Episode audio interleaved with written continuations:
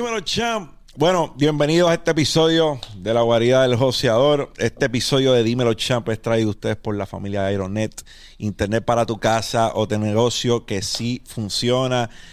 Este episodio es bien especial porque yo tengo una persona que estuvimos un rato bien largo para cuadrar esta conversación porque él quería que ciertas cosas estuviesen hechas o que, ¿verdad?, se diera en, en, el mejor de los contextos. Incluso le ha pichado a varios, a varios creadores de contenido, no es culpa mía, es, culpa de él, pero una persona que respeto mucho, eh, con el tiempo se ha convertido en uno de mis hermanos y aunque no nos criamos juntos, así se siente porque cada vez que conversamos no hay desperdicio en las conversaciones que tenemos. So, para quien no conoce, Luis Félix Caballero, papi, gracias por estar aquí. No, bro, gracias a ti por invitarme. Mira, hermano, antes que arranquemos con nuestra conversación, porque yo sé que se va a ir o a lo mejor para la izquierda, a lo mejor para la derecha, y vamos a irnos en nuestras tangentes. Al que no te conoce, ¿quién tú eres? ¿Quién es Luis Félix Caballero? Pues Luis Félix Caballero es un joven emprendedor como cualquier otro, soñador, que nació y se crió en el residencial Luis Lloren Torres. Candela. Sí, un residencial que, ¿verdad? Tengo mi, más bonito recuerdo allí. Este, ahí nace, ¿verdad? Lo que es mi sueño por, por, por, emprender, ¿verdad? Eh, mi pasión por los deportes y entre algunas otras cosas.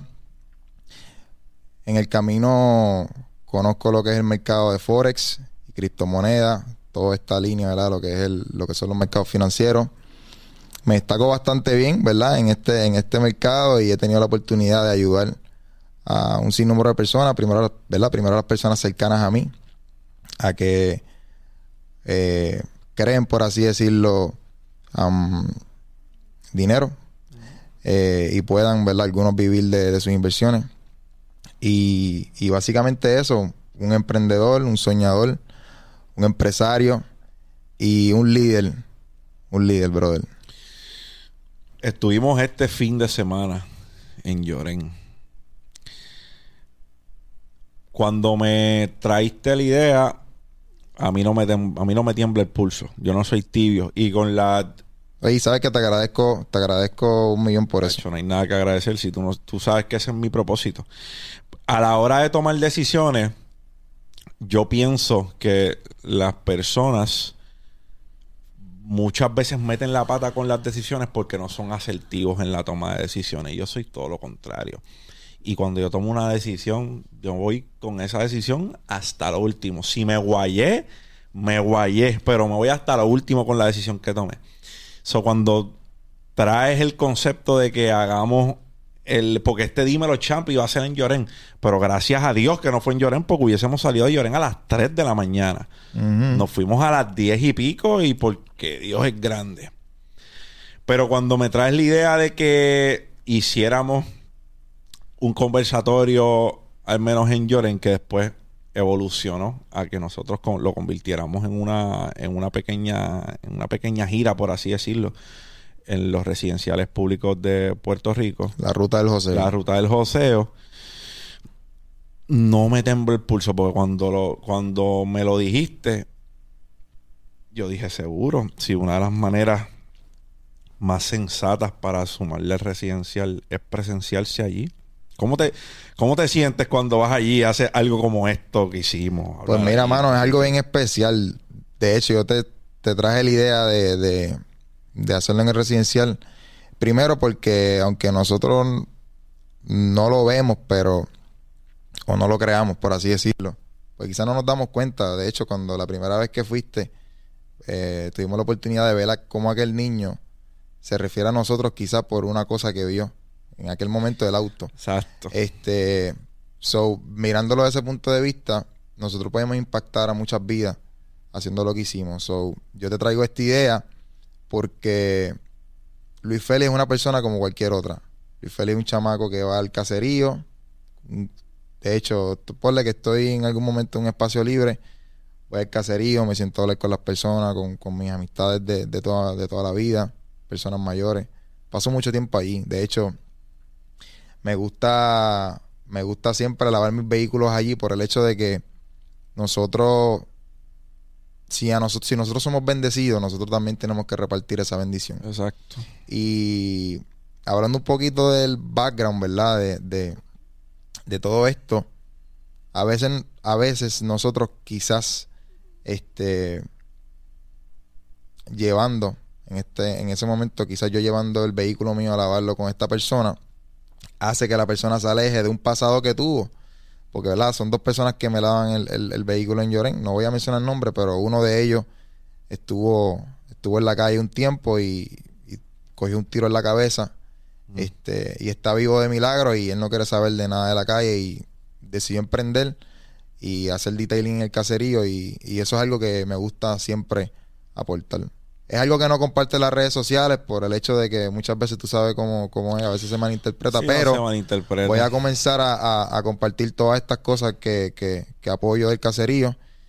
Y, y, mano, básicamente lo que quería era eso, inspirar a las más jóvenes a que, a que, a que vean que hay otras maneras de salir adelante. No necesariamente tienes que ser deportista. Obviamente, si amas el deporte, mete mano en el deporte.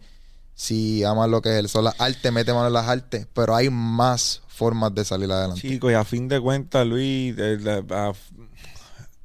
yo sé que es conflictivo, pero a fin de cuentas, que te roce los cojones lo que diga la gente, ¿sabes? Tú sabes por qué lo estás compartiendo. Mm. Algunos a lo mejor dirán, ah, está compartiendo que fulano le lavó el carro para comprar conciencia o para decir que no, tú sabes por qué lo estás haciendo. Tú estás apoyando el negocio del pana que está en el caserío lavando carros y que tú no sabes cuántos clientes puedan repercutar de que tú compartiste el story de que él te está lavando el vehículo. O sea, tú sabes con qué intención tú lo estás compartiendo. Entonces, cuando la gente quiere ponerle la connotación negativa, pues ya es un problema de ellos. pero más bien era algo como de corazón, no era por porque nadie me diga. Pero, Exacto, pero, entiendo, entiendo no, no, no sabemos, no sabemos, porque puede haber personas que, ¿verdad? En el caserío todo se sabe, igual que en el barrio, la voz se riega pero tú no sabes quién de afuera o quién esté cerca que pueda decir, ah, mira, coño, están lavando carros allí, a lo mejor debo ir a que me laven el mío. Uno nunca sabe. Los otros días hubo alguien que me comentó que con cuatro dólares, vi un, vi un podcast mío o algo así, con cuatro dólares comenzó, comenzó su negocio. Wow. Y siguió flipeando productos hasta que parece que tiene un negocio que está en profit. con cuatro pesos, que tú, que tú pueda poner una semilla con que alguien con cuatro dólares, que para muchas personas no es capital suficiente para hacer ningún tipo de dinero, esta persona pudo hacerlo. Eso fue lo que salió de su boca. Pero bien bonita la, la experiencia. Estuvimos allí con Purugo. Purugo, una leyenda del básquet. True Buckets. Juanmi, saludo a True Buckets. Que cogieron una escarpiza contra Osuna, pero pues y Benny los otros días le dio para aquí para llevar. Sí, también con una escarpiza con los nenes míos de Lloren, pero tú sabes, eso es parte del deporte. Pero no, oye. Juan, mi saludo. Es más, aquí podemos, eh, eh, si no lo han visto todavía porque no ha salido o, por algo por el estilo, yo creo que podemos ponerle visuales también de, de lo que compartimos allí con Trubo, que no voy a decir que tiramos par de chuletas y par de palanganas allí en Lloren, pero pues que después vienen puerco de Ciribillo y está haciendo está haciendo videos. Yo tuve la oportunidad de hablar con él y le dije que me gusta mucho lo que está haciendo porque ahora mismo cuando se habla de barrios y caseríos siempre se resalta lo negativo que sucede. Y hace poco, bueno, Puerto Rico lleva bastante tiempo con lo que es con lo que es la incidencia criminal, porque eso es como en todos los lugares. Pero últimamente cuando se habla de, de, masacres y vainas, quieren como que linkearlo con lo que son los caseríos y, y resaltan todo el tiempo lo negativo. Entonces viene este muchacho a resaltar lo que es el talento, ¿verdad? En este nicho lo que es el baloncesto, que yo conozco mucha gente que son súper talentosas. Y, nadie los conoce, nadie los conoce. So, está haciendo un buen trabajo el pana. Está haciendo excelente trabajo. Yo creo que eh, los deportes tienen una labor social que muchas personas pasan por desapercibido. En el post de nuestras fotos de Lloren, Yo dije que el arte y el deporte salvan vidas. Y no es porque lo estoy diciendo para que digan, es que realmente creo que el arte y el deporte salvan vidas. O sea, tú sabes cuántos deportistas pueden estar en una esquina tirando drogas y se refugian en el deporte o se refugian en algún tipo de arte y terminan siendo personas de bien. Eso no es coincidencia. En mi caso, el arte me salvó la vida. El deporte no, porque yo no jugué ni con mierda en la cuna, yo no era bueno. Así que no, no, no, puedo decir que el deporte, el deporte eh, me apasiona porque lo disfruto, pero no puedo participar de, deporte. Deportes no tradicionales, me puedo poner unos guantes cualquier día de la semana.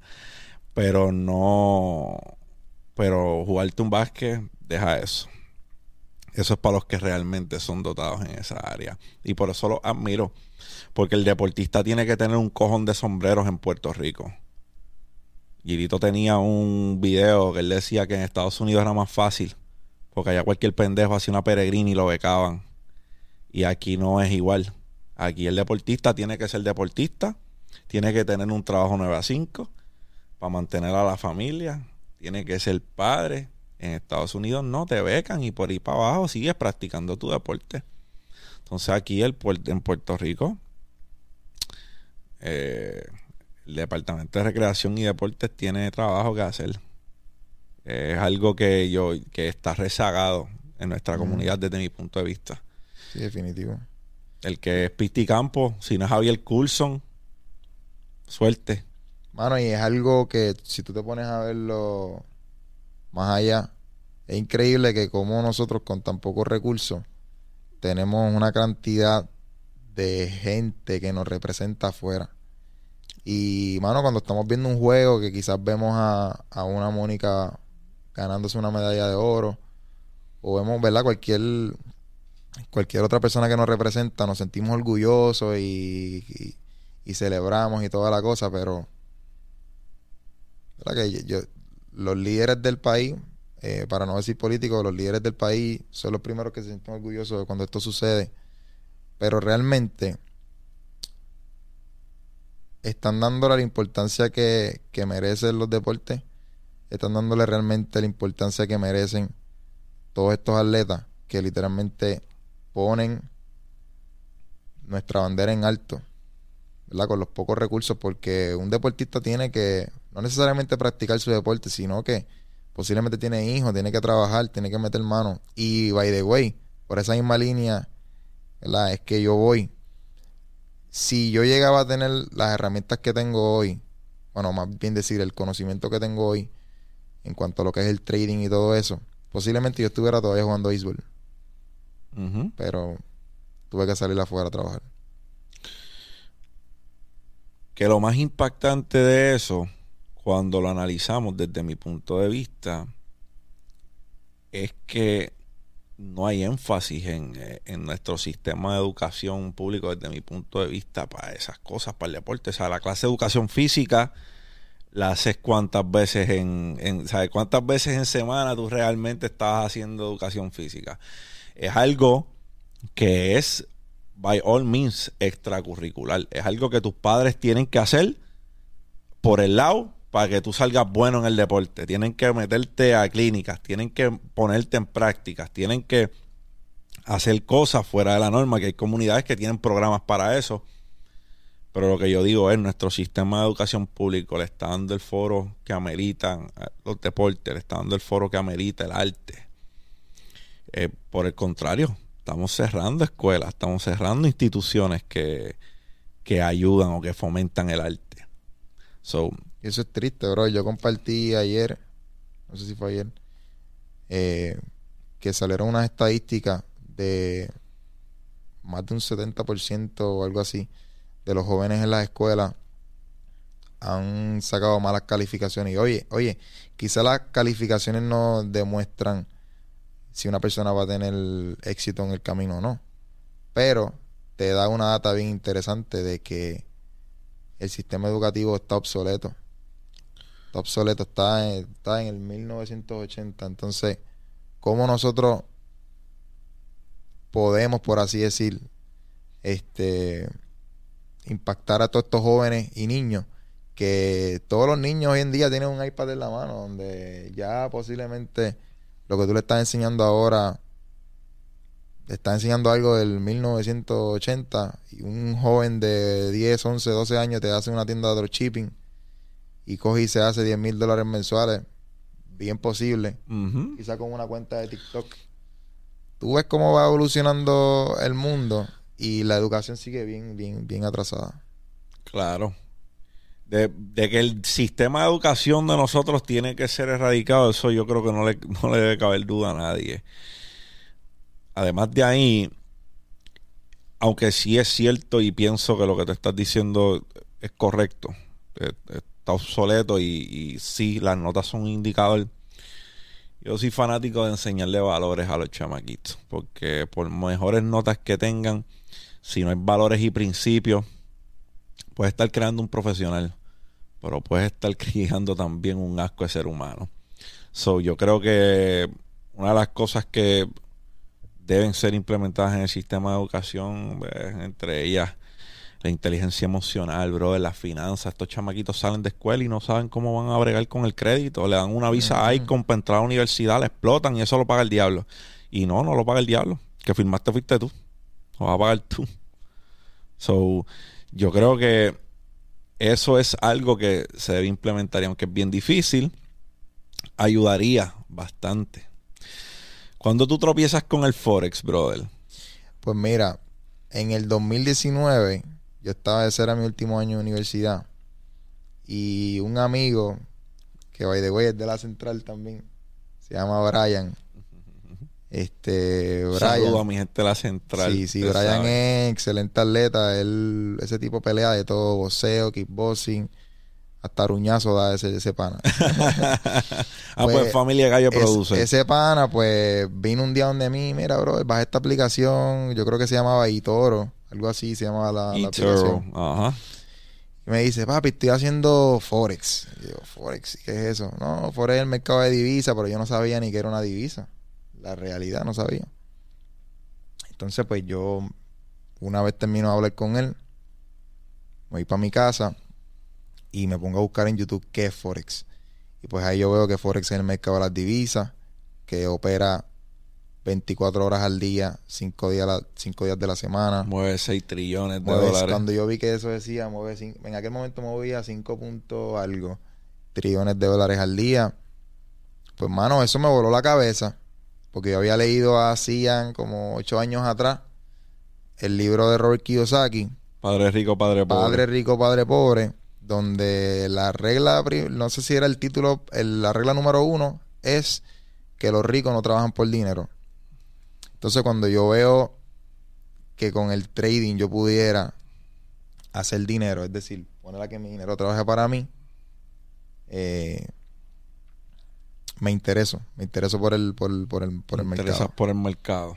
Sí. Justo después de ahí empezaste a educarte. Pues mira, cuando me voy a YouTube, miro cuánta Antes vaina- de, y discúlpame, déjame, el pana que te mostró el Forex o que te dijo que eso era lo que está haciendo, sigue haciéndolo, sigue haciendo Forex. El pana nunca hizo nada, varón. ¿No? Obviamente él sigue en los deportes, oye, es tremendo deportista. No Ah. sé si, no, fíjate, no he hablado con él hace un tiempo. Pero el cariño entre él y yo está, y somos panas de todo. ¿Sabes? Nos criamos juntos. ok, ok, ok. Pero el pana nunca, el pana nunca invirtió, por así decirlo, en, en, Conocimiento. en conocimiento, porque él decía que la gente que vendía los cursos estaba persuadiendo para hacer dinero. Ok, va. Entonces yo le digo, varón, si tú te pones a verlo de un punto de vista, tú estás en la universidad y la universidad te persuadió para hacer dinero, pues claro, es un negocio, pero te están brindando un conocimiento. Anyways, este, en ese momento yo miro YouTube y toda la cosa, vi un par de estrategias que supuestamente no fallaban y empecé a invertir dinero sin educarme, en verdad, como, como decimos aquí en Puerto Rico, a lo loco. Invertí par de pesos y los perdí. Pues, ¿qué pasa? Que par de meses después, como dos, un mes o dos meses después, yo veo que iba a haber un evento aquí en Puerto Rico que se llamaba Mastermind de Puerto Rico, este, de Chris Agron. Y pues yo digo, mano, yo estoy perdiendo chavo, imagínate, déjame ir para allá. Eh, adicional a eso, me gustaba el contenido de Chris. Yo decía, mano, este tipo me gusta cómo piensa. Y, y pues, nada, decido darme el espacio para ir para allá. Recuerdo que yo trabajaba en aquel momento en el Vanderbilt y yo, yo pedí la, esa fecha, el día que iba a ser el evento, lo pedí como con dos semanas de anticipación. Y cuando llegó el día del evento, papi, no me dieron el día libre. Saludo por ahí a, Sara. Sara, que ahora es la gerente, la gerente de, la concha. hay mucho amor, hay mucho amor entre ellos. Mucho cariño. Pero cuando yo llega el día, bro, no me dan el día libre, mi líder, la divina aquí soy feliz. Papi, yo falté, gordo. Yo falté y fui para allá. Este, y estuve, mano, pasé una experiencia bien brutal, conecté con mucha gente linda, tuve la oportunidad de conocer ahí a Chris directamente y a muchos de los muchachos que hoy en día tengo mucho respeto por ellos, entre ellos Anthony también.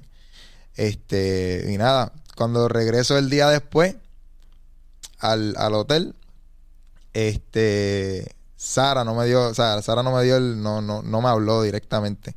Porque había un respeto entre ella y yo y ella prefería mejor mandar a un asistente a que se sentara conmigo. y, y, nada, me, sientan. Me dicen, ¿sabes por qué estamos aquí? ¿verdad? Yo, sí, estamos aquí porque yo falté ayer, ¿verdad? Sí.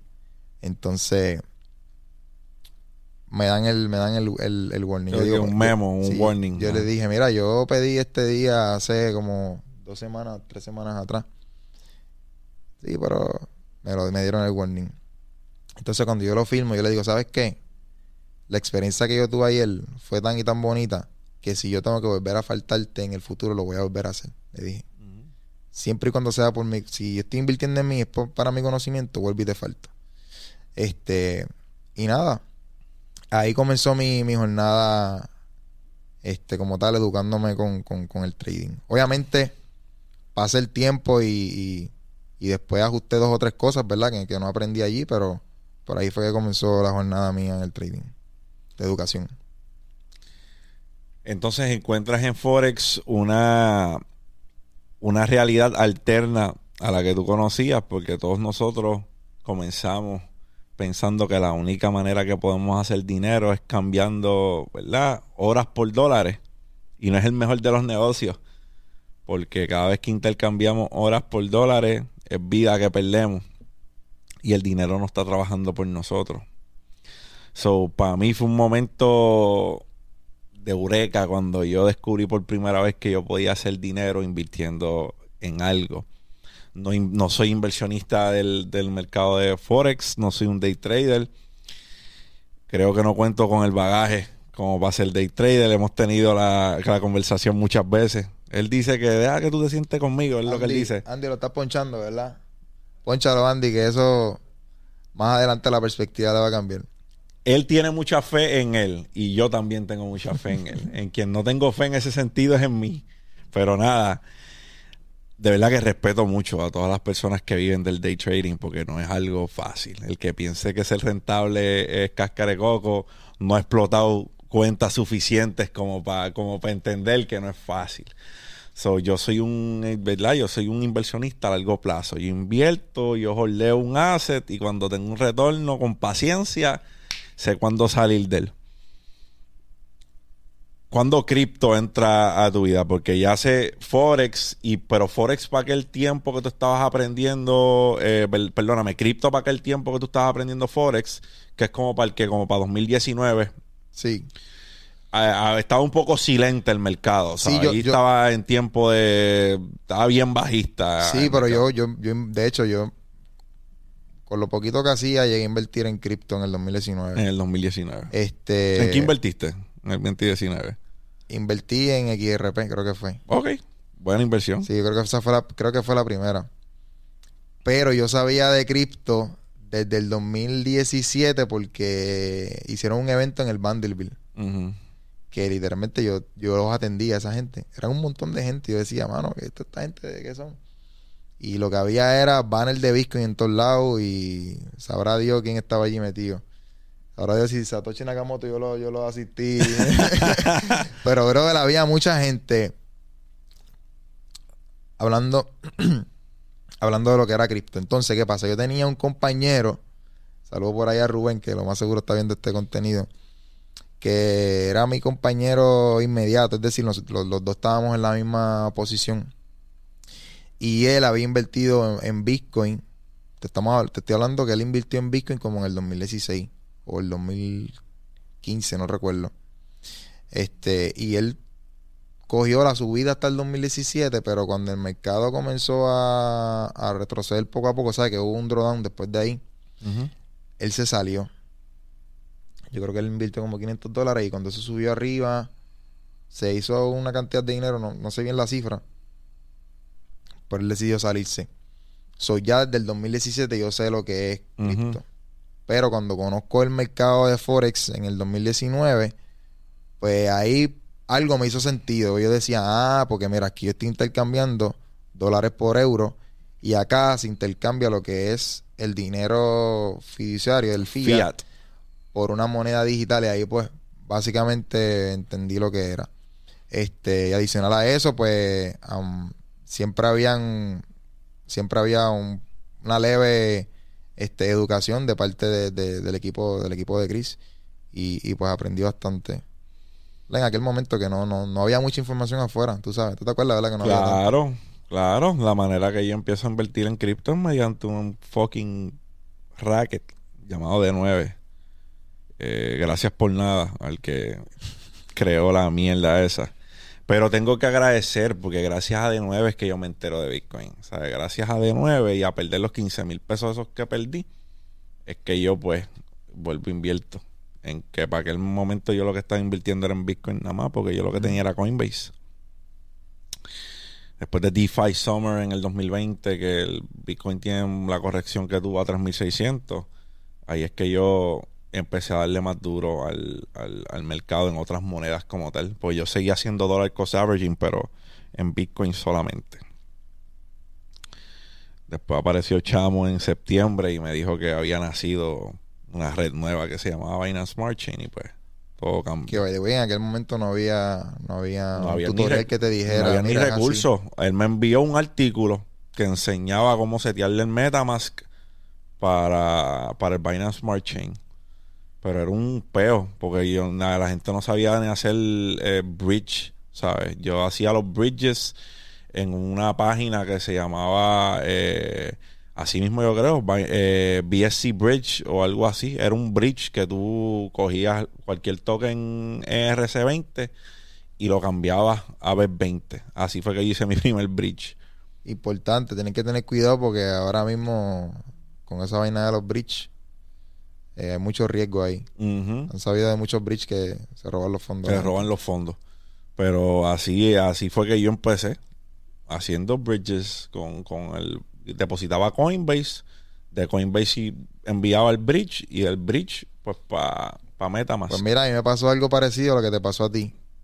Este, ¿verdad? En el camino cuando poquito a poco yo iba teniendo resultados en el trading, yo decidí sacar un fondo, este, porque unas amistades mías habían invertido un dinero con, con cierta compañía aquí en Puerto Rico que les daba unos dividendos a la gente. Este, yo tuve la oportunidad, ¿verdad?, de conocer a la persona. Eh, yo entendía, ¿verdad?, que, que pues era buena gente. Mm, ya yo sé para dónde va. Está Este, bien. Ajá.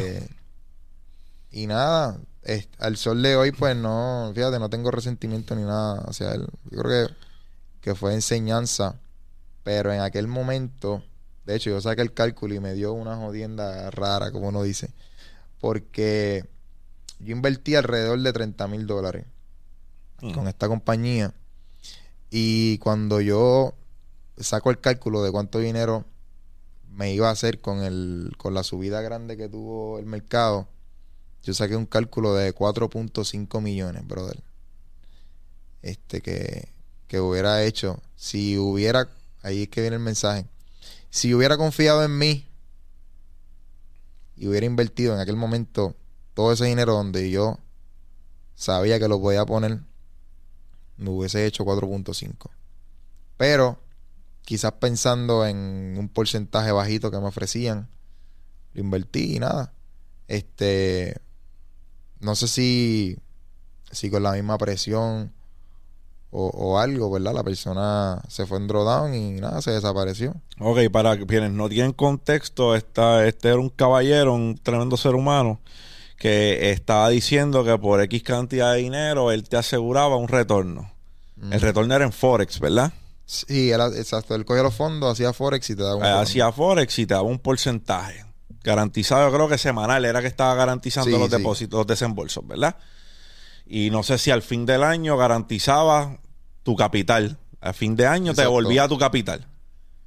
Eh, y él, él se quedaba con un porcentaje, él te daba un porcentaje, a fin de año te liquidaban tu, tu capital. Sí, realmente era un exacto, te desembolsaban semanalmente por un intervalo de tiempo. Al fin, este hombre, pues, a correr los Lakers. Todavía no sabemos dónde, dónde fueron a parar los chavos. Nada, espero que, que, que se, que, ¿verdad? que se disfrute mi dinero. Exacto. Tira, no, fíjate, a pesar de todo- algo bueno, A campeón. pesar de todo, no siento nada, fíjate, en verdad me siento bien. Y sé que si lo veo por ahí, hasta lo saludaría y te le daría la mano. Y le doy las gracias, varón, por eso. Es que a fin del día el que se daña es el que lo hace. Mm. El lo mismo, lo mismo que hablamos, bro, lo mismo que hablamos aquel día. Este, uno, uno brega bien y uno, al final, ¿verdad? cuando pase lo que pase, uno tiene la conciencia tranquila de decir, mano, yo, yo bregué bien. Claro. Después de ahí, tranquilo. Yo creo que eso es lo único que nos llevamos. Lo único que nos llevamos en esta vida es que, que nuestra que, que nuestra intención siempre ha sido buena. Que nosotros busquemos sumarle a las personas sin buscar algo a cambio. Y que al fin del día, si nos portamos bien, eso es lo que nosotros nos vamos a llevar. Nosotros nos portamos bien. Las personas siempre van a hacer lo que ellos van a hacer. Yo no soy responsable de lo que la gente termine siendo. Yo soy responsable de mis acciones ante la gente. Oye, y al igual que tú, eso, ese dinero yo lo invertí literalmente arrancando, bro. Que sin darme cuenta, fue, fue aprendizaje, pero fue arrancando, que no me quiero imaginar, tú sabes, si... Yo creo que nos- lo que nos condiciona a nosotros a seguir metiendo la pata y- e intentando cosas fue lo que dije en, el, en la oratoria que tuvimos allí en Sagrado Corazón para el este fin de semana. Fin de semana no, fue cuando lunes. Hace como dos días atrás. lunes yo creo que fue.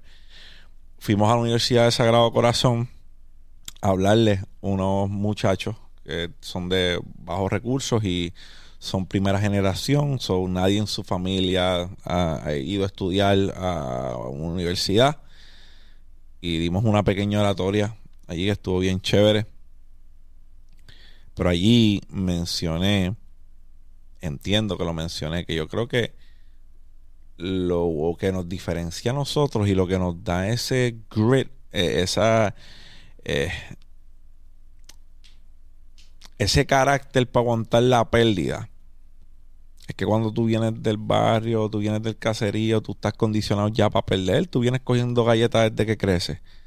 Es más, te bulean desde, ¿sabes? Te ponen sobrenombres, te condicionan, te, te, Ujú. te- que es un ambiente bien, no, no tan solo competitivo, es un ambiente bien eh, duro para crecer. So, cuando nosotros cogemos la primera guayá, nosotros llevamos guayándonos ya una vida completa. Ujú. En cambio, el que nace con todo en bandeja de plata, cuando sale a la vida y la vida le da un golpe de primera, pues las condiciones no son las mismas. A lo mejor eso le destruye su vida, porque nunca había estado cara con la adversidad de esa manera. Pero nosotros venimos luchando con adversidad desde bien temprano. Es lo mismo con los deportistas. Yo pienso que los mejores deportistas, los del barrio y los del caserío, porque ellos vienen bregando con adversidad de siempre. De hecho, en el video, no sé si lo viste, de- bueno, si tú lo viste, eh, que los muchachos grabaron en- de True Bucket en. Lloren. Te das cuenta que Puruco lo que está chavando, pero esa presión que él le mete a los jugadores, literalmente es una práctica para cuando tú vayas para allá, te sientas, te sientas bien. Te sientas cómodo. Es como si estuvieras jugando en casa, porque obviamente el otro equipo va a apoyar, no te va a apoyar a ti, va a apoyar al equipo de la casa. Y, y definitivamente. Sí, tienes que tener la sangre fría. Los otros días yo estaba en un jueguito de los capitanes. Me disfruto ir a los juegos del BSN. Me siento courtside y es bien, bien, pero bien, pero bien chistoso. Porque los jugadores, papá, los jugadores se las traen, discuten en la cancha, guayan. Este, también lo vi a nivel elite en la NBA. Yo fui al juego de Navidad de los Lakers y los Brooklyn Nets y estaba bien cerca. O sea, yo estaba en la fila número 6 en ese juego de Navidad. Y tú escuchas a Lebron mandando para el carajo a la gente, eh, arranca para el carajo esto, aquello, sabe que el, ambiente es bien, pero bien, pero bien competitivo y en esa línea los fanáticos aquí en Puerto Rico están cabrones. Eh, le dan un palo a alguien y empiezan a gritarle y, los jugadores lo escuchan porque están bien cerca. Mm. de sentarte en el call side es que dos filas más atrás tenga un cabrón que está gritándole al jugador 20 barbaridades. Por eso yo creo que los jugadores de aquí tienen un, tienen un grit distinto. Y si estás jugando, y si eres fanático, y tienes que, tienes que saber con quién te la juegas. Porque te la juegas con un Bimbo Carmona, o te la juegas con un Walter Hodge, o con un JJ Barea, y te manda para el carajo, así de nene lindo que se ve y buena gente, te manda para el carajo. Y si ya te, eh, tienes que cagar en la madre, te caga en la madre. So. Eh, pero es bien wholesome, ¿sabes? Cuando tú lo ves, tú dices, está cabrón porque como mismo es así, conectan con el fanático en buena y, y, y ¿sabes? Conectan con el fanático de distinta manera cuando el fanático no está allí para joderlo.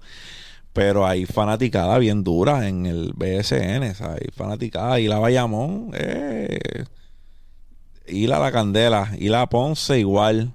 Los fanáticos son duros.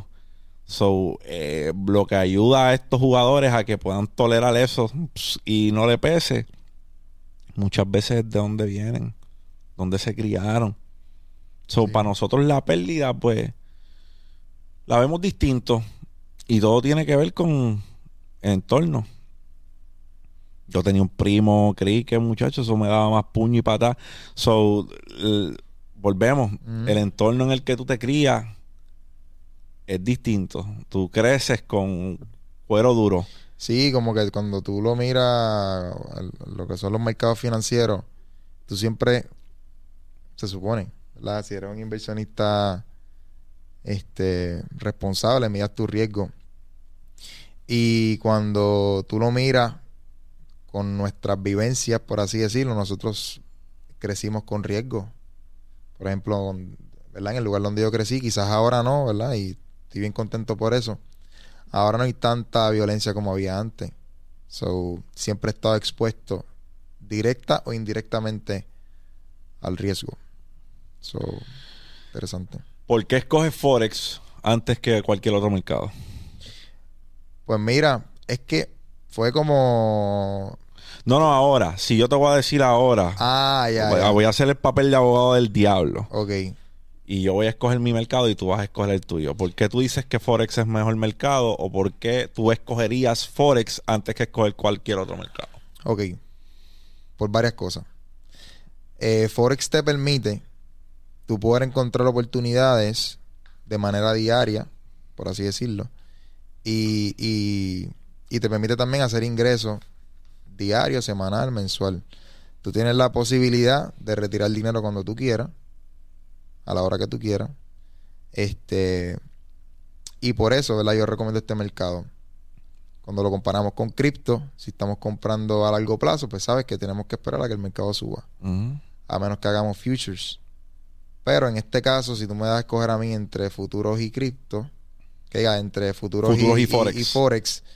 yo me voy por la línea del forex por lo que te expliqué ahorita de del risk reward. Pero no, no, no quita que no hago futuro y lo hago bien y me va brutal. Pero, este. Ok, con, buen análisis técnico usted puede tradear en cualquier mercado y es exactamente lo mismo porque está leyendo la misma mierda en los charts. Eso es bien importante que usted lo sepa. Desde un punto de vista operacional, tú tienes conocimiento en análisis técnico y eres un buen trader. Eh, Luis Feliz puede ser rentable en la bolsa haciendo options, en cripto haciendo futuro y en forex. Él, puede, él sabe que él puede ser rentable en los tres. Cada uno tiene su particularidad, tiene sus cosas a las cuales tienes que estar pendiente. Pero con su conocimiento técnico, él lo puede aplicar a cualquier mercado. Este, en cuanto al conocimiento técnico, pues fue una evolución. Yo, como te dije, empezaste con indicadores. Sí, yo comencé en el Mastermind de Puerto Rico y aprendí mucho, realmente aprendí mucho. Pero yo me di cuenta que esto es como cuando tú llegaste a jugar béisbol. ¿A ver qué? Béisbol, llegaste a jugar. ¿A jugar? Nah, no jugué. Pero los bateadores se paran a batear de una forma ¿verdad? Que se sienten cómodos para hacer el swing. La bola viene, hacemos la mecánica y le damos a la bola, ¿verdad? Eh, por así decirlo, una manera en la que tú te sientes cómodo. Y pues, ¿verdad? Con lo que yo había aprendido, que me ayudó y llegué a tener resultados, pues no iba como con, mi, con mi forma de ser. Este, por ejemplo, asumía mucho riesgo y poco beneficio.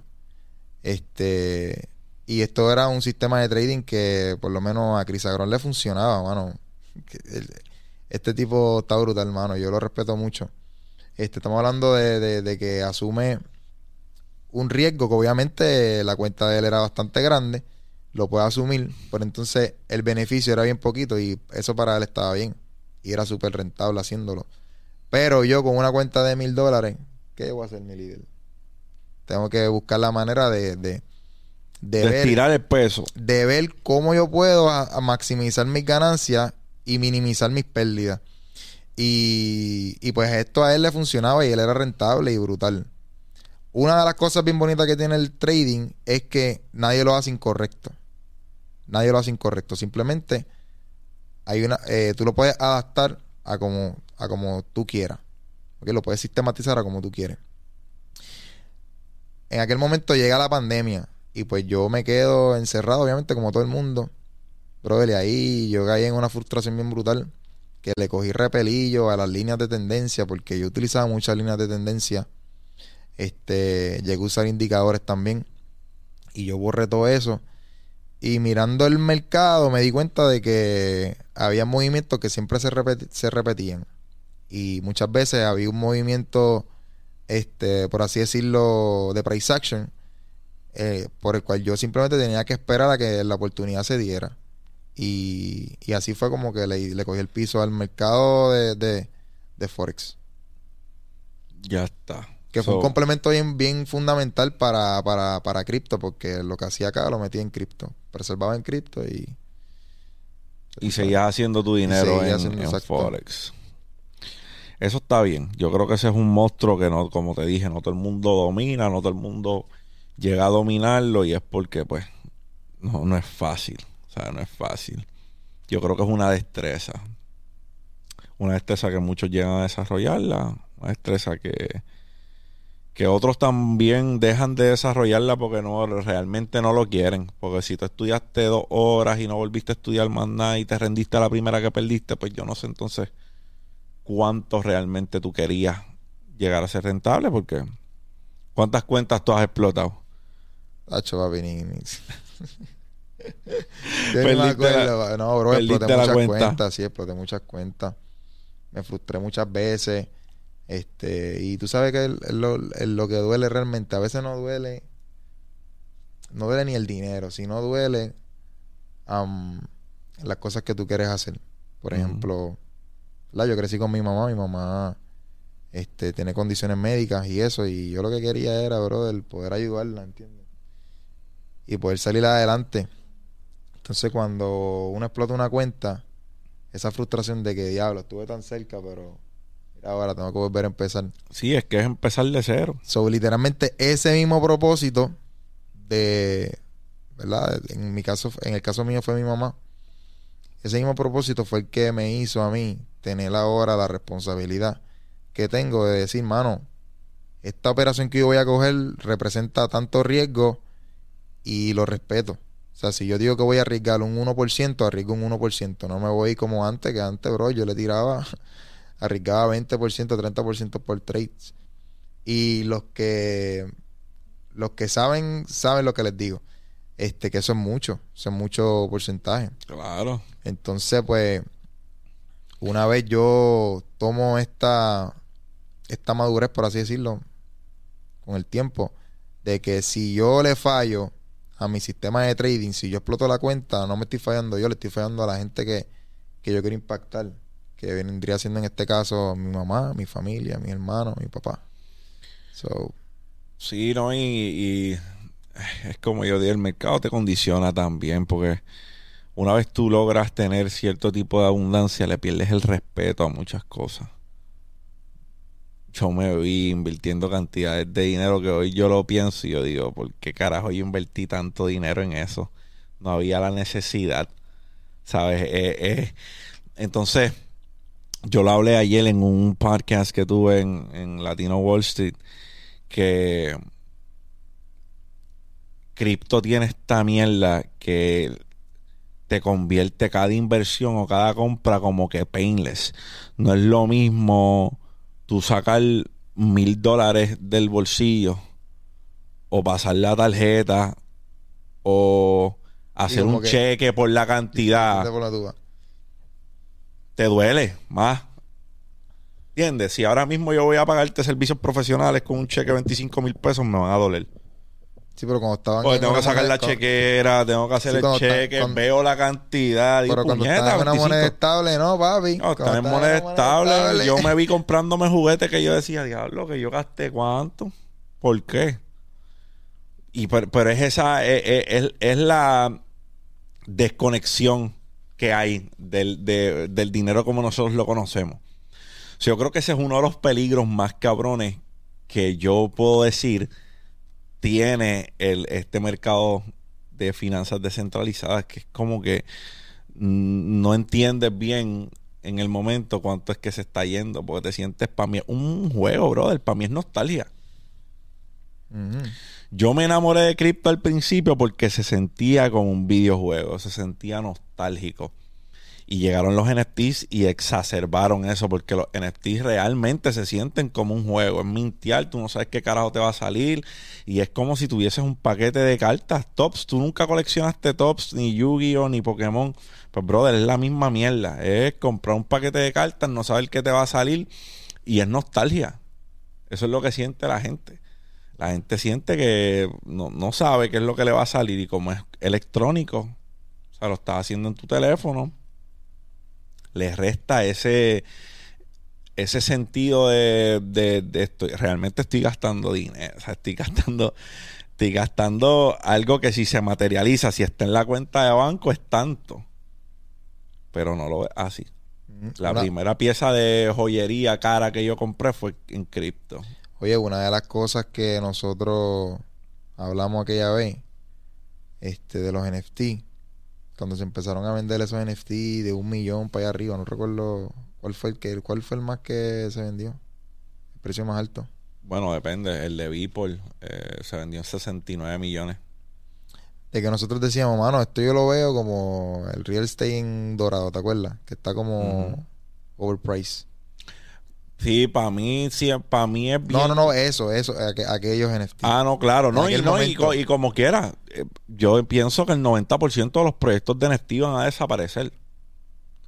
Porque no tienen una utilidad, número uno, y número dos, porque, brother, o sea, no aportan. Eh, eh, se van a ver ilíquidos cuando la gente llega a la conclusión de que el muñequito con gorras y bigote que tienes no, no, no está aportando nada, no está aportando ni un retorno pasivo, ni, tiene, ni está ligado a una utilidad en la vida real.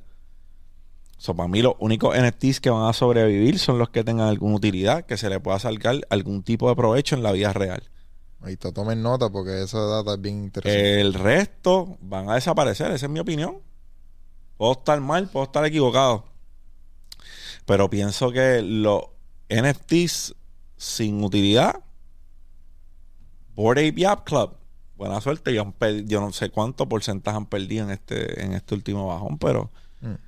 la última vez que yo verifiqué, un Board Ape solamente podías comprarlo como por medio millón de dólares. Y los otros días verifiqué ya por ochenta y pico, setenta y, setenta y pico mil dólares.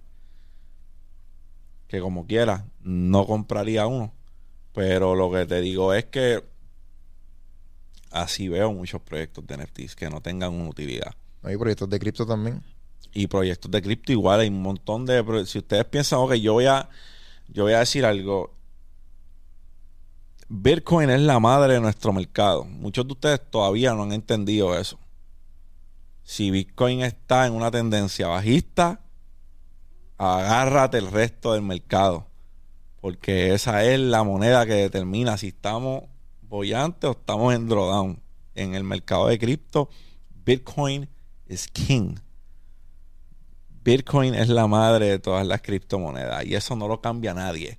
Tu opinión maximalista le importa un carajo a Bitcoin.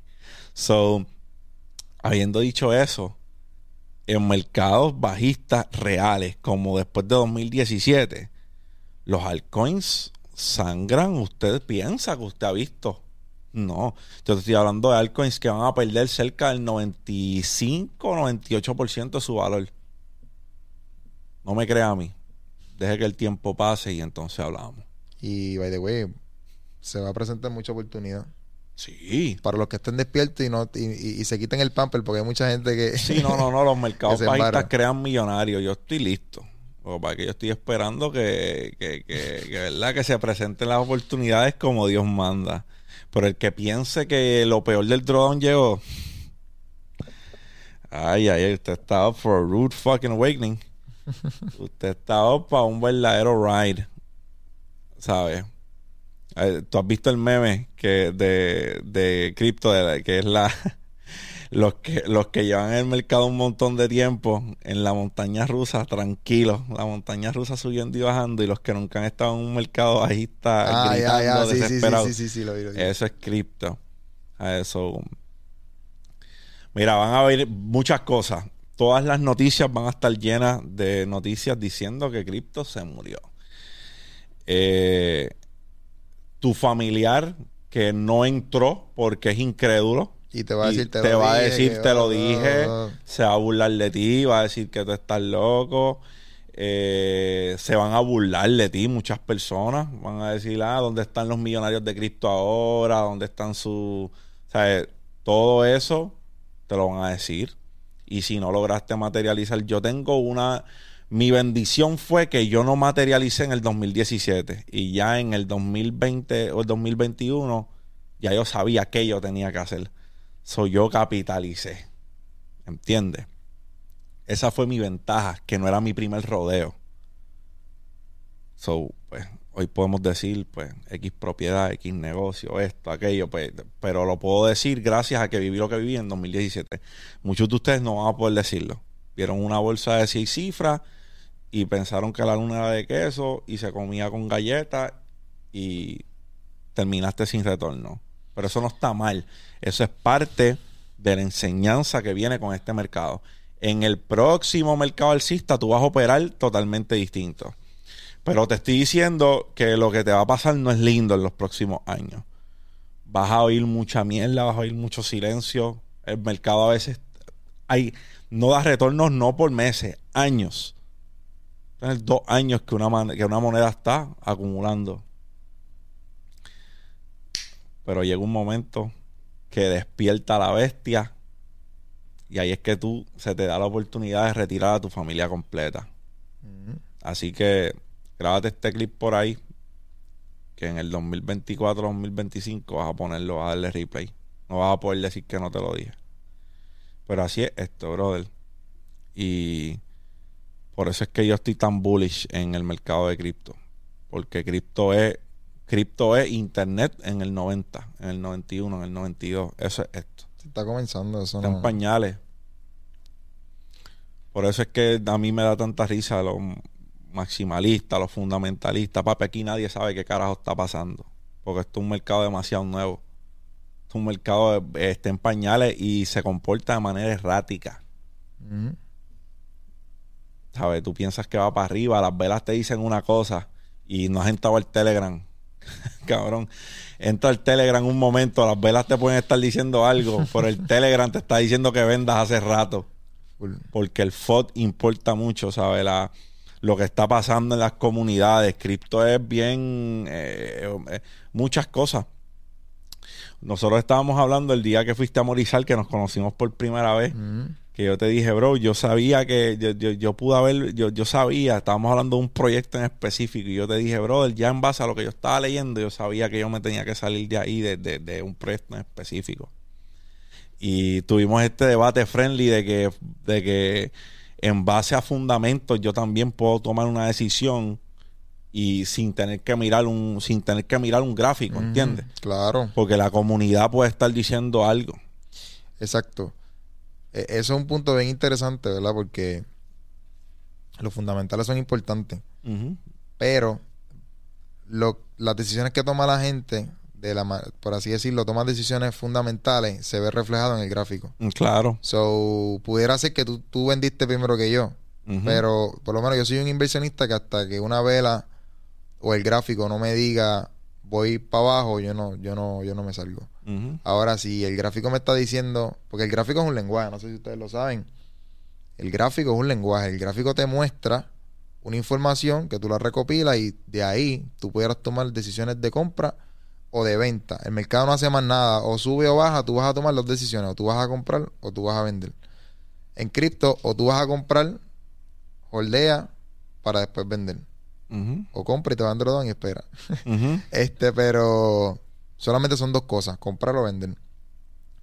Y el mercado te muestra una data. Ajá. Por ejemplo, los trades de ahorita que te enseñé, el mercado me mostró, en ese caso fue el oro, que estaba en una zona donde había una alta probabilidad de que subiera. Yo espero mi señal y compré. Simplemente compro, espero y obtengo la ganancia. Pero básicamente todos los mercados se mueven de esa manera. Claro. La diferencia entre muchos mercados es el tiempo. Forex eh, viene siendo un mercado financiero hace cuántos años? Mano, desde que, desde que se creó el Desde la dinero. incepción de que se creó el dinero. la Eh, bolsa de valores tiene El cientos de años Sí, también. el detalle era que antes no estaba abierto para la población. Antes solamente Claro. podían intercambiar los bancos, los gobiernos. Pues eso es algo que tiene a favor esos dos mercados que no tiene cripto. Tú no puedes hablarme con esa propiedad de cripto cuando cripto no tiene más de 13 años. Ujú. That's it. Se creó Bitcoin en el 2008, se hace público en el 2009. Y vinimos a realmente tomarlo en serio en el 2013. Y cuando tú te pones a ver, Eso no hay data. no hay Cuando- data suficiente. cuando tú te pones a ver, este, tú miras un mercado como Forex, mueve 6.6 trillones de dólares cada 24 horas. Miras un mercado de cripto que es Bajó de un trillón. ba- ba- de 3, casi 3. Sí, no, pero el, ah, tanto como antes de ayer. Fíjate, no lo he visto. Bajó del trillón. Antes de ayer estaba en 998 So, millones. Baja del trillón. Y Forex mueve 6.6 cada 24 horas. No es como que es total. Estamos hablando de que Bitcoin, ponle que un trillón o menos, total. No Bitcoin, el mercado completo. el de mercado cripto. completo, exacto, el mercado completo, mala mía, el mercado completo. Estamos hablando de un trillón o menos, total, de todo lo que hay. ¿Tú te imaginas que se metan, ponle que de esos 6 trillones se metan, de esos 6 trillones que se metan Sí, pues, 4? es más, porque si tú te, 24 te- acuérdate ¿Tú te que. imaginas, bro? No. Ese Bitcoin va a estar en un No, no, pero, pero mira, míralo, mira lo que es, porque si es cumulativo, 6 por 30 serían 180 trillones en un mes, si fuese cumulativo. Lo que pasa es que Forex no es un mercado en el cual tú inviertes y como tú no inviertes y holdeas, tú abres una operación Es de intercambio. y es de intercambio, ¿entiendes? Por eso cuando lo movemos a contexto, si lo fuéramos a traducir, cripto sí es un mercado en el que se. Ujú. Spot. Muchas personas no lo utilizan para eso. Muchas personas solamente tradean futuro. Pero yo me atrevo a decir que la inmensa mayoría holdea. La inmensa mayoría invierte aguanta Claro, porque creen, e intercambia. porque creen en la tecnología y creen que Claro. van a ver, exacto. Imagina eso. Imagina Ujú. 180 trillones. Un market cap de cripto. Ujú. Probablemente este, este podcast lo vean 10 años a, ¿verdad? 10 años en el futuro. Y se rían de mis 180, qué pendejo. Vamos por, vamos por 300, vamos por 500. No, no, es que el que nos está viendo ya es millonario, varón, ¿eh? Exacto, Tiene que también. estar allá en las islas estar- por allá, con, con la esposa y los hijos. Exacto. Pero eso es lo, lo... Y todos los que se ríen de lo que estamos diciendo, el tiempo dirá. Pero este es un mercado que no abre, no cierra, no es segmentado para solamente un país. Participa el mundo entero. ¿Sabe? El potencial de cripto Ujú. es espeluznante. Sea, una moneda con un billón de market cap de aquí a 10 años va a ser un chiste. 10, 15 años. Va a ser un chiste. Porque este es un mercado que está, volvemos, en pañales, no está regulado todavía. Este es el viejo este. Ahora, ¿verdad? Pa- para, para que la gente sepa. Este es un mercado que está en pañales, como dice Galindi. Pero en esta temporada, ¿verdad? En la que nos encontramos, yo creo que una de las cosas, ¿verdad? Galinde tiene su, su perspectiva. Y eso es una de las cosas bonitas que tienen las inversiones, que, que, que desde que nosotros incursionamos en esto tenemos libertad. Probablemente tú nos estás mirando y vas a decir, ¿cómo que libertad?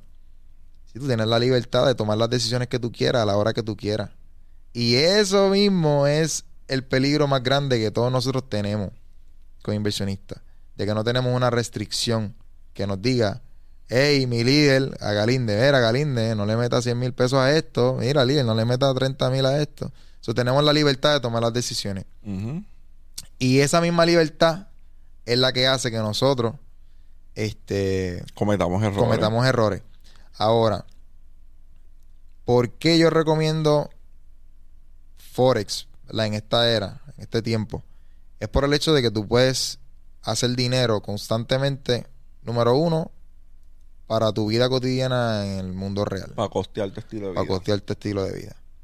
Número dos, para seguir capitalizando. Este, y número tres, para si lo, lo, lo tienes en consideración, invertir en cripto y en otros mercados también. Pero esa mezcla de, de Forex y cripto me ayudó bastante.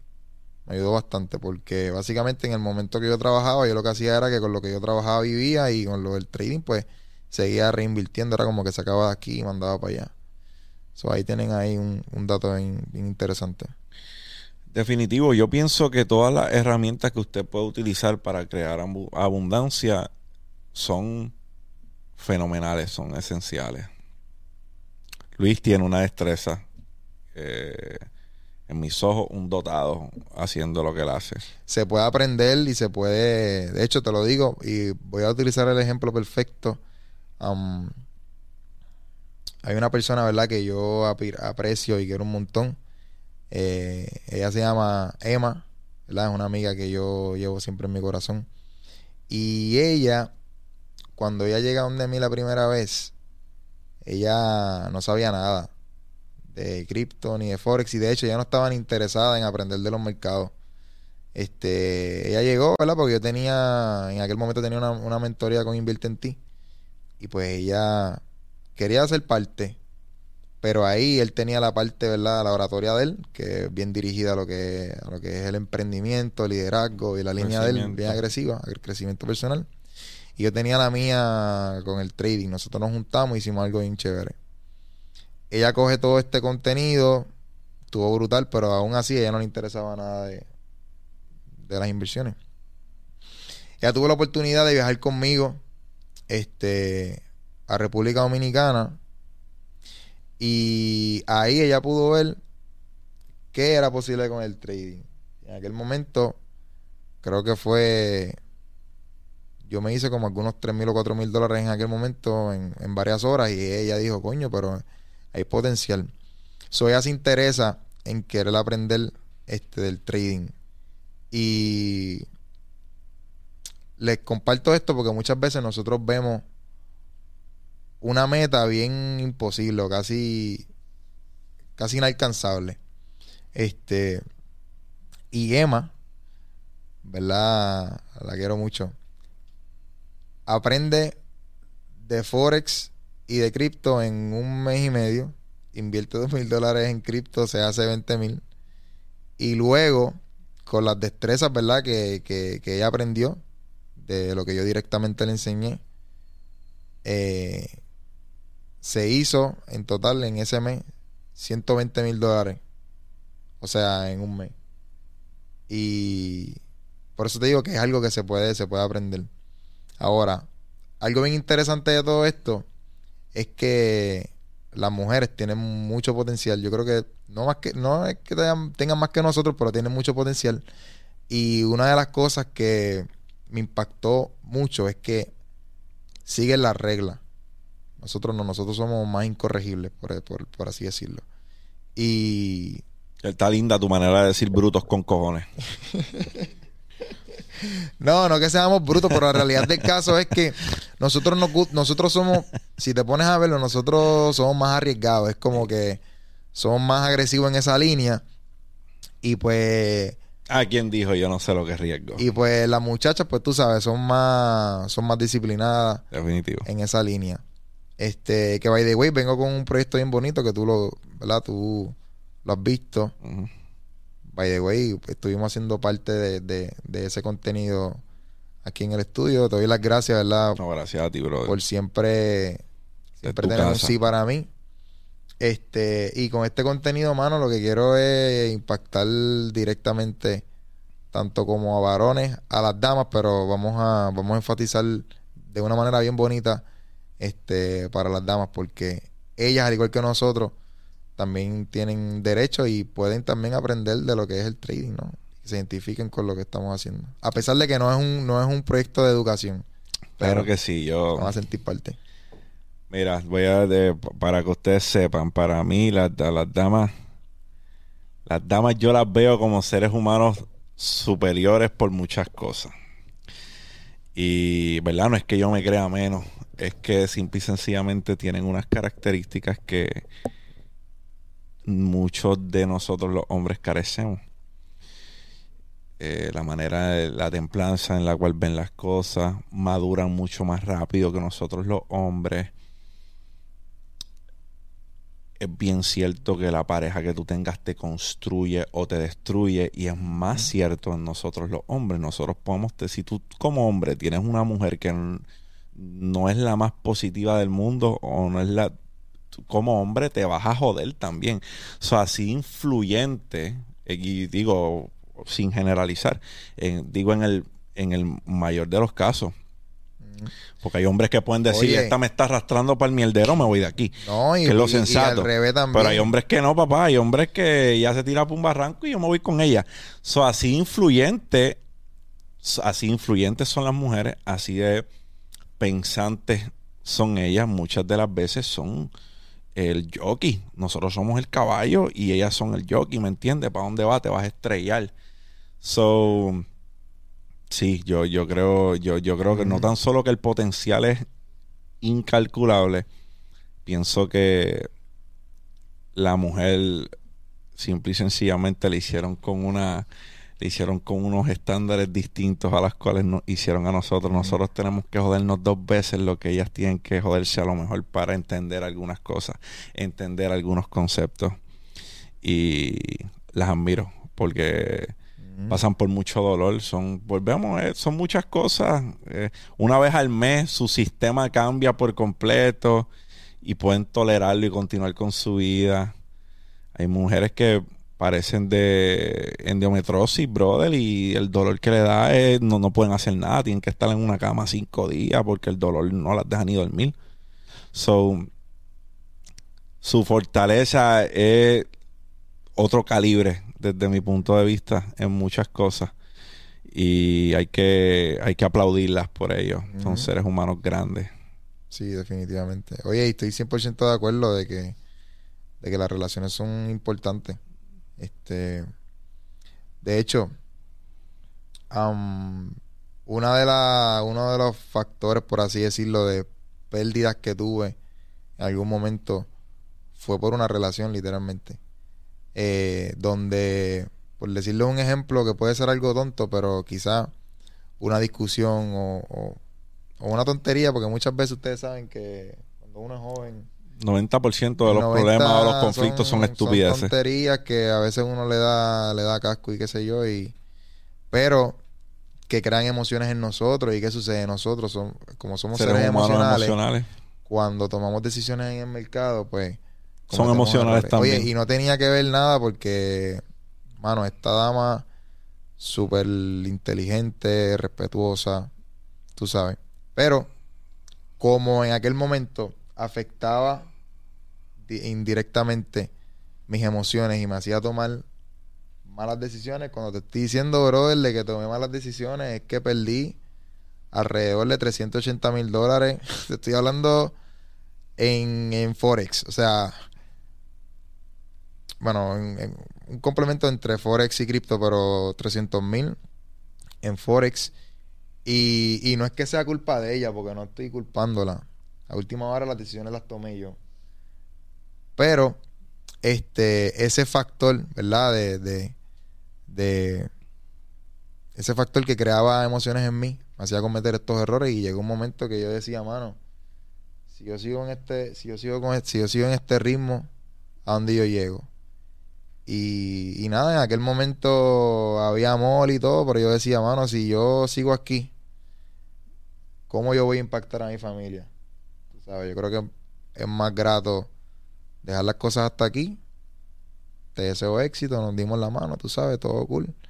Y continuamos el camino. Pero definitivo, bro, te, te destruye o te construye. O te construyen. Y by the way, ella aprendió, ¿verdad? En lo que estuvimos cerca, aprendió de trading, este, tanto de Forex como de cripto. No sé de ella hace tiempo, pero espero que le esté yendo bien, porque realmente aprendió bien. Lo que yo hago tradeando, lo aprendió. Este, pero estoy 100% de acuerdo, brother. Es bien importante. Yo creo que mi mayor potencial ha sido desatado el 90% de las veces gracias a la persona que yo tengo al lado. Y es porque se pone uno en... La mentalidad cambia. La mentalidad cambia. Y, brother, ¿qué te puedo decir? Es un complemento grande. Eh, no estoy de acuerdo con eso de que detrás de cada gran hombre hay una gran... No, detrás no, al lado. No está detrás, está al lado. Lo construimos juntos, nos elevamos juntos, nos damos la mano juntos, ¿entiendes? Eh, es, algo en conjunto. Las relaciones son poderosas y no tan solo sentimentales, las relaciones de, de personas. Yo, oh, si, si, vamos a empezar a hablar de relaciones eso, eso es algo increíble. No, es que es que es bien poderoso, mano. Las personas a veces tú no te das cuenta por qué está, tú no te das cuenta por qué te sientes mal. Y a veces no, no, te, pasa un carajo, no tienes ningún motivo por sentirte mal. Pero ya van tres conversaciones en línea que son drenantes o que son de mucho problema o que son de mala vibra. Y tú dices, pinga, por esto es que me siento mal puñetas, y yo soy un embudo de mierda. ¿Sabes? Todo el mundo deposita toda la mierda en ellos. Y hay veces que tú tienes que, pues, como que te quiero, te aprecio, te amo, estás pasando por algo malo, pero. Mira, una, una de las cosas que yo me aseguré antes de venir hoy para acá era de no hablar con nadie. Porque muchas veces. Contaminante energía. a alguien, que sé yo, con una preocupación o algo.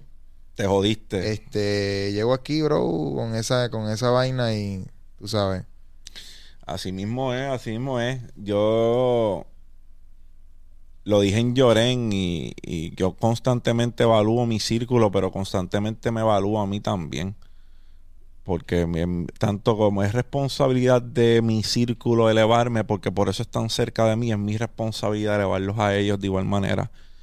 Eso no puede ser algo egoísta, no puede ser que solamente ellos estén aportando a tu vida, que estás aportando tú en la de ellos también. Es una ¿sabes? Es una dinámica Ujú. que tenemos en conjunto cuando tenemos esta relación. Cuando firmamos el pacto de, ¿verdad? Tanto en las buenas como en el mierdero, pues yo tengo que poder aportarte también a ti, elevarte, hacerte sentir, eh, ¿verdad? Bien y demás, porque no es para estar en buenas nada más, estamos en buenas y estamos en malas. Pero es que hay seres humanos que nunca salen de la mala, es como que mala, mala, mala, mala, mala, mala. Entonces, cuando tú analizas la manera en la cual están operando por X o Y circunstancias, no están haciendo nada para salir de ahí tampoco. So, No, y que si te- no te das cuenta te jalan, te arrastran para allá también. es una cosa, ¿sabes? Es una, está bien, está, pasaste una mala, pero nos sacudimos las rodillas y vamos para adelante. ¿Cuál es el próximo paso? Porque no, hay sanguijuelas de tu energía. Eso existe, ¿sabes? Hay sanguijuelas de tu energía. Hay personas que son eh, una nube negra y es por decisión propia. Porque lo que tú eres es lo que tú atraes.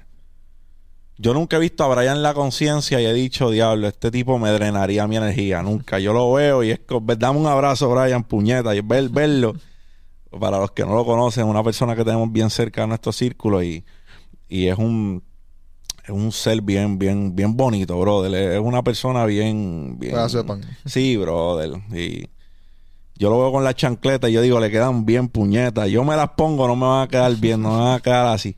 Pero él, él, él, de verdad, de verdad, eh, es una excelente persona. Yo creo que si nosotros pudiéramos mirar el ejemplo de una persona que siempre está en esa aura y siempre está en esa vibra y eso se pega, Brian es una de ellas.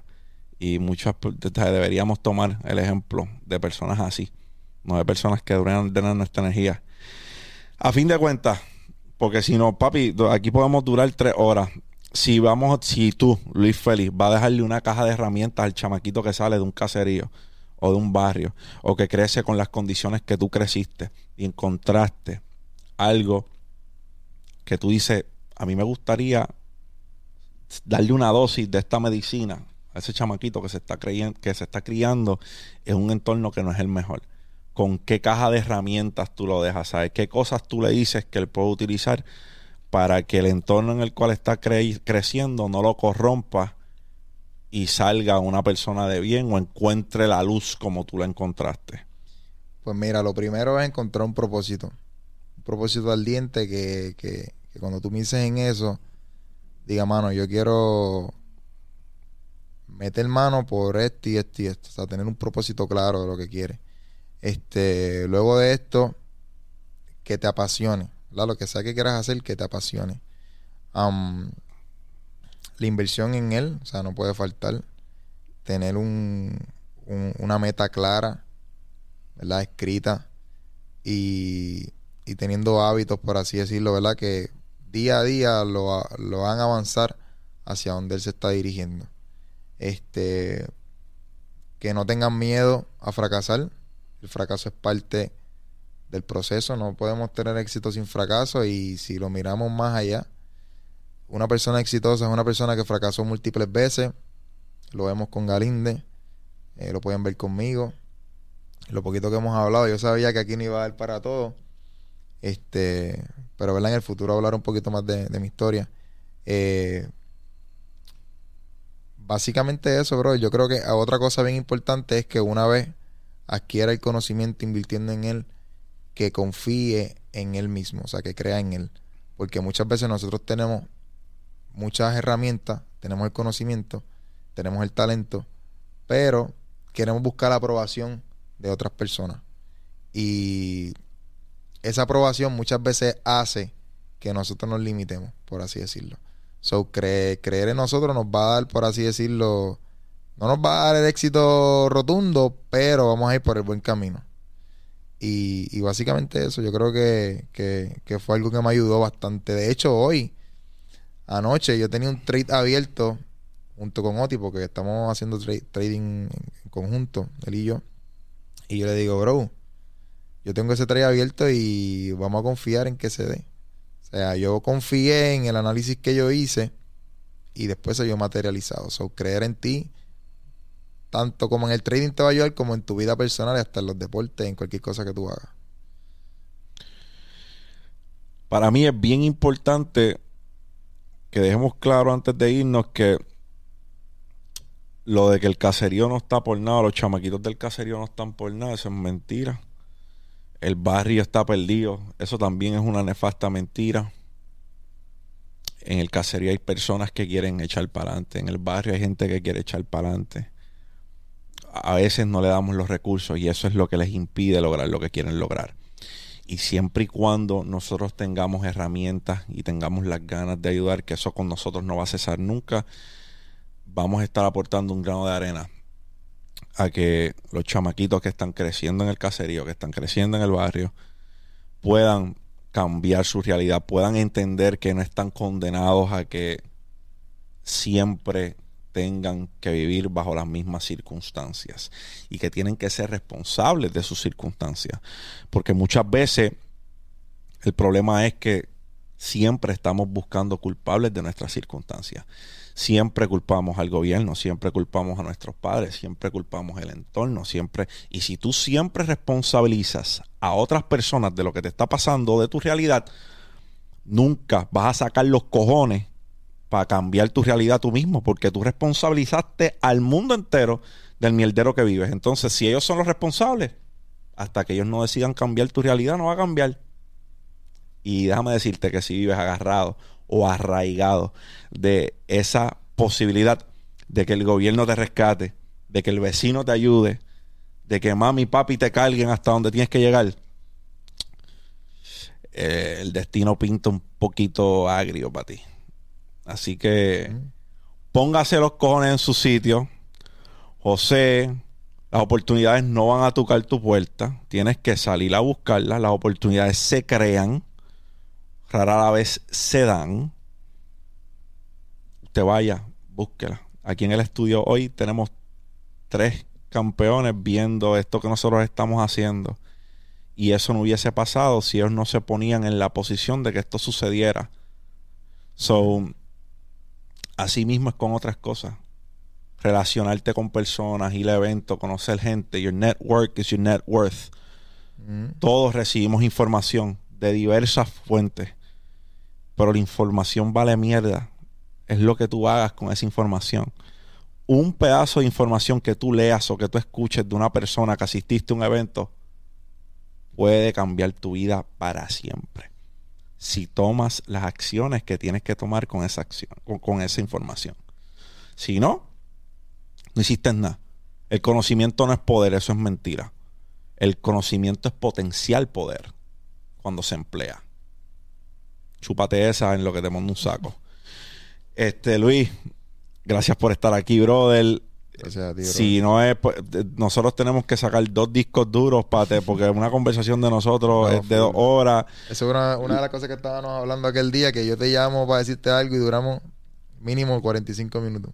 Yo tengo que separar un break porque nos envolvemos hablando y pues eso es normal pero no hay desperdicio nunca. Yo no puedo decir que ha habido una conversación con Luis en la, en la cual me haya sentido que hay algún tipo de desperdicio.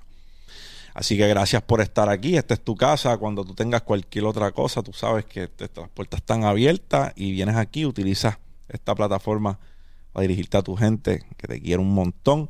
Vamos a seguir impactando vidas del caserío, vamos a seguir impactando vidas del barrio. Yo tengo una misión y esa no va a acabar. Y el día que yo deje de existir, me voy en paz, sabiendo que a lo mejor cambié una vida y con una que yo toque estoy contento, pero no va a ser una. Yo voy a ser abundante el día que yo impacte un millón de vidas. Y va a pasar. Dame tiempo. So, nada, bro, gracias. Gracias nuevamente por, por, la invitación y por sostener la palabra, que yo creo que eso es una de las cosas que más vale en esta tierra. Este. Al Pachino en Scarface lo decía. Lo único que tenemos en este mundo es nuestra palabra y nuestras bolas. No se rompen por nadie. Para las personas que se preguntan ¿verdad? De, de, del mercado de Forex y eso. Hay mucha educación aquí en Puerto Rico que es bien buena.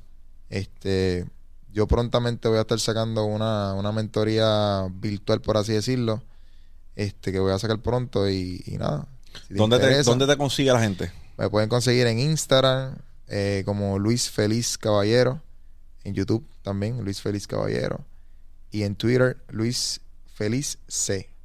Este, me hice un TikTok ahí, pero estamos en un Poquito a poco vamos a trabajar. busquen, busquen a Luis Feliz, síganlo en todas sus plataformas. De verdad que es una persona que admiro mucho. Te admiro te respeto. Y soy fanático de lo que haces, brother. Así que gracias por todo. Para todos ustedes, un servidor, José Galíndez. Me consigues en todas las redes sociales como José Galíndez PR. Josea con cojones. No te quites ni para el carajo. Esta es la variedad del joseador. Dímelo, champ. Champ out.